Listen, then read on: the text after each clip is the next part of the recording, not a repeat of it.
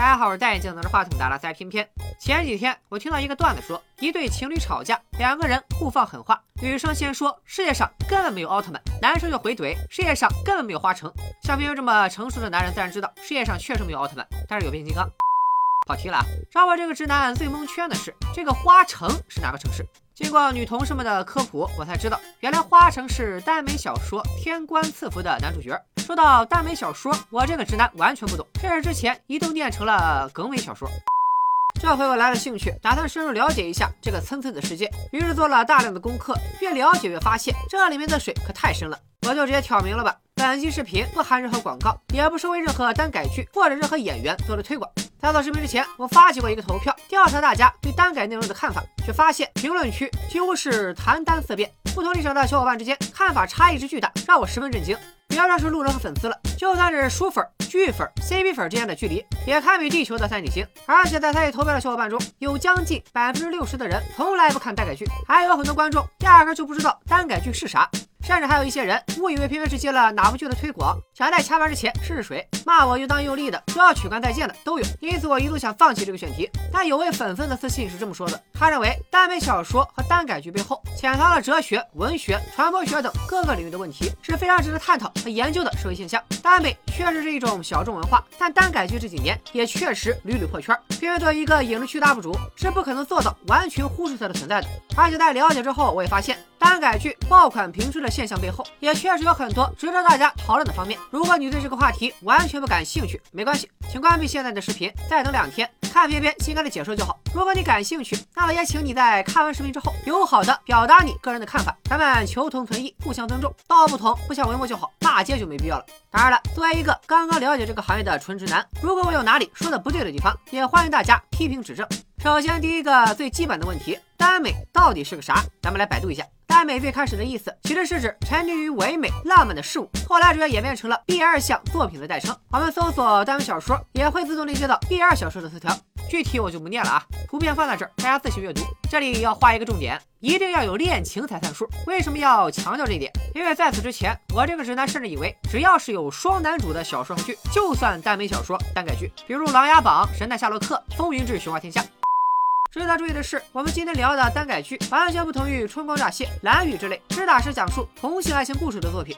因为某些众所周知的原因，耽改剧里的哥俩和小说不一样，其实真的是哥俩，也只能是哥俩。当然，上瘾是个例外。这部剧因为尺度问题遭遇了剧集下架、主演被封杀的风波，后来就再也没有耽改剧有这么大的尺度。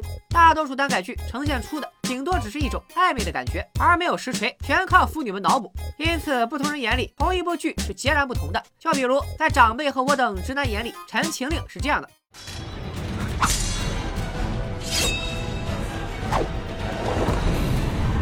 而在 CP 粉眼中，《陈情令》可能就是这样的。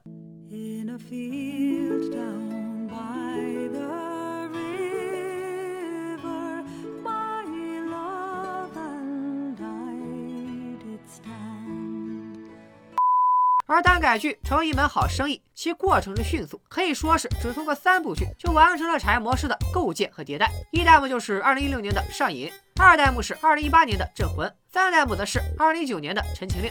而总结这几部剧的共同之处，首先肯定是离不开原作。几部剧的原作和原作者都有非常强大的粉丝基础，强到什么程度呢？《这款》原著作者不不不会念啊，听说有个简称叫皮蛋，他稳居晋江作者积分榜第一名。而《陈情令》的原著作者，他的另一部作品是被开头已经提到过的《天官赐福》。位列晋江作品总分榜第一名，因此这些作品的 IP 影视化，在耽美小说圈和影视圈都算得上是大事一件。据女同事们传说，他们在看耽改剧时，主要看的就是剧情还原度、主演颜值和 CP 感这几点。先抛开还原度不说，毕竟电视剧受众当中也不是每一个都看过原著。但不管是上瘾还是镇魂，亦或是陈情令，在颜值和 CP 感这两方面都算得上不错，这才有了二零一八年夏天万千镇魂女孩。而陈情令颜值的 CP 博俊一笑，现在还是微博 CP 榜第一名。至于还原度，这是一个见仁见智的事。大火的《陈情令》到底改的好不好，至今还是众说纷纭。而且耽美小说的改编？非常需要智慧，名场面怎么还原，无法在电视剧中呈现的设定怎么改编，以及哥俩的兄弟情怎么呈现，都需要主创认真思考。有时候哪怕改编拉胯，只要剧的长板足够长，也同样可以逆风翻盘。以《镇魂》为例，剧的评分。只有六点几，原著是奇幻题材，各种怪力乱神不一而足。剧版为了合乎播出标准，几乎把原著设定改得面目全非。但两位男演员很好的把握了原著人物的气质，就像是从书里抠出来的。其实哪怕不看原著，也能通过两位的颜值和表演 get 到这两个角色的精彩之处。因此，《镇魂》播出后迅速出圈，吸引了许多非原著党。如果说上瘾和镇魂的爆红还是单改剧好创期的偶然事件，《陈情令》则更像是一场有计划的行动。在剧版之前，原著《魔道祖师》就已经推出了广播剧、漫画、动画的版本。剧版播出至今，《陈情令》国风音乐专辑在 QQ 音乐上卖出了一百六十多万张，销售额三千两百万。还有线下演唱会，最高一千九百八十元的门票，五秒售罄。坊间传闻，黄牛票一度高达数万一张，有三百多万网友观看了线上直播，演唱会直播收益接近一个亿。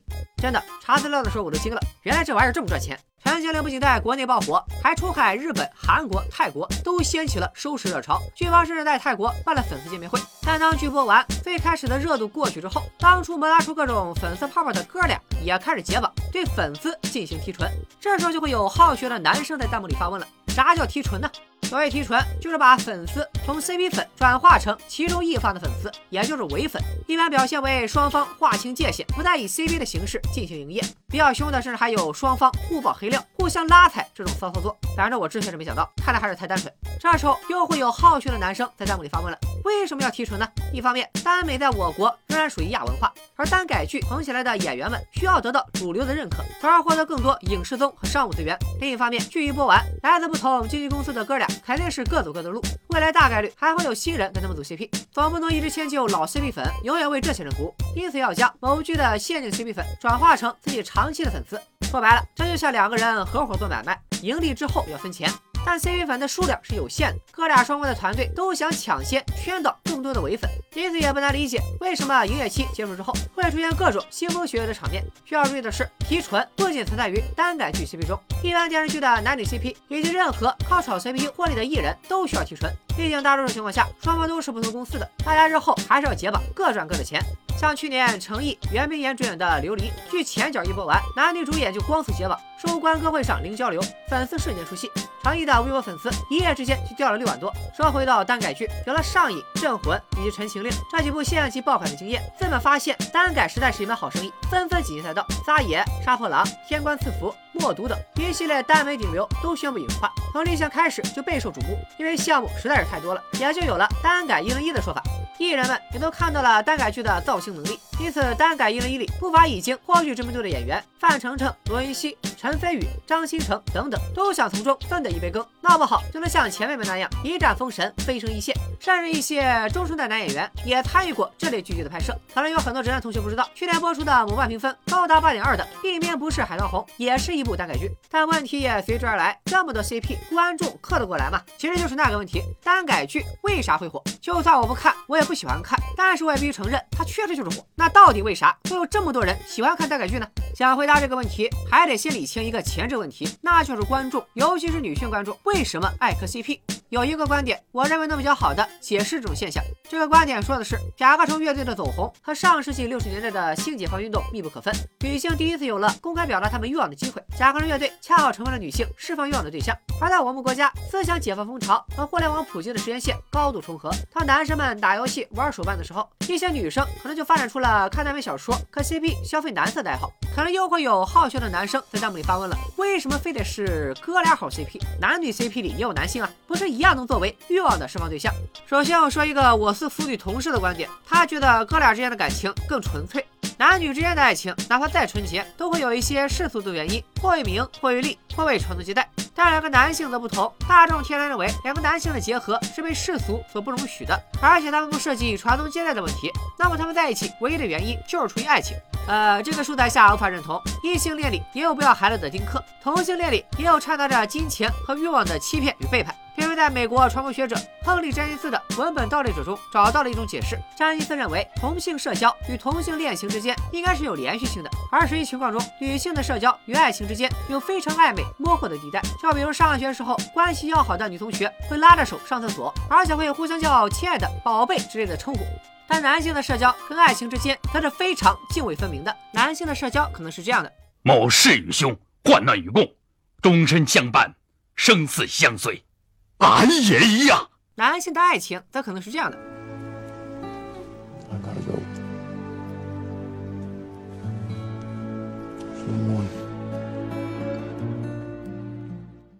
耽美从客观上打破了这之间死板的界限，主观上则给读者带来了打破禁忌的阅读快感。因此，有时磕哥俩好 CP 比磕男女 CP 更添几分刺激和爽感。英国女性主义电影理论家劳拉·莫尔维在她的《视觉快感与叙事电影》中提出了。电影中的女性通常都经历着男性凝视，这种凝视通常有三个角度：剧中男性、摄像机后面的男性创作者，以及荧幕外的男性观众。